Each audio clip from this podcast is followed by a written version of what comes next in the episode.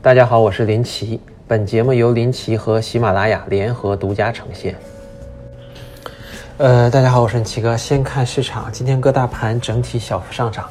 蓝筹呢仍然是主流。今天部分题材股也炒了一下啊。我组合里的白酒、机场今天整体小涨，其他今天小跌啊，整体振幅不大。我还是继续卧倒不动，也没太多可说的。呃，今天有两个大消息，一个是这个红海集团的董事长郭台铭啊宣布参选二零二零台湾地区，呃，这个领导人啊，国民党党内初选。然后他在 A 股的公司工业富联啊强势封板，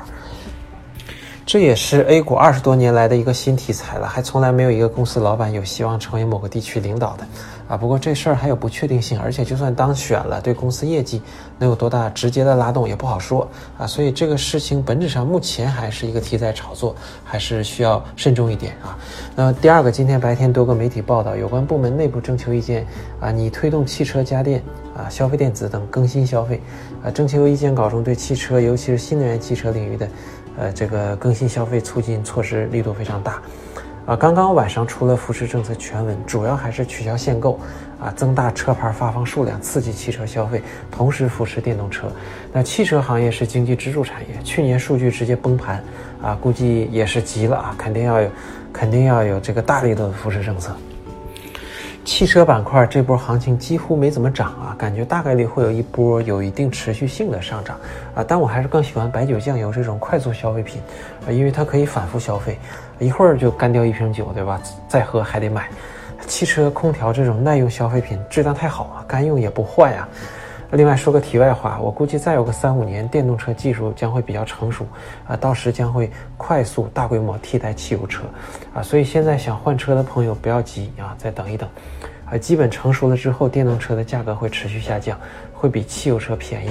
啊。现在换车的话比较尴尬，正好赶上一个时代的切换，啊，有点像苹果手机马上横空出世了，然后你花几十万买个诺基亚啊，就这种感觉。啊，另外还有几个小点的消息。第一个，星期眼药六天五个涨停，然后重要股东马上说你减持不超过百分之四点五九的股份。那这种还是老规矩啊，遇到这种就回避吧。第二个，口子窖披露年报，二零一八年净利润，呃，十五点三三亿元，同比增长百分之三十七点六二，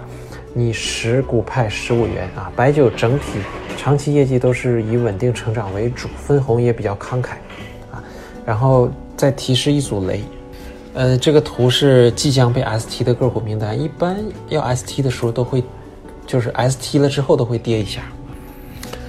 呃，最后说个事儿吧，最近感慨一下吧，最最近很多互联网平台都在整整顿啊，要么 APP 没法下载了，要么没法发文章了啊，不知道微信能不能扛住啊这一波，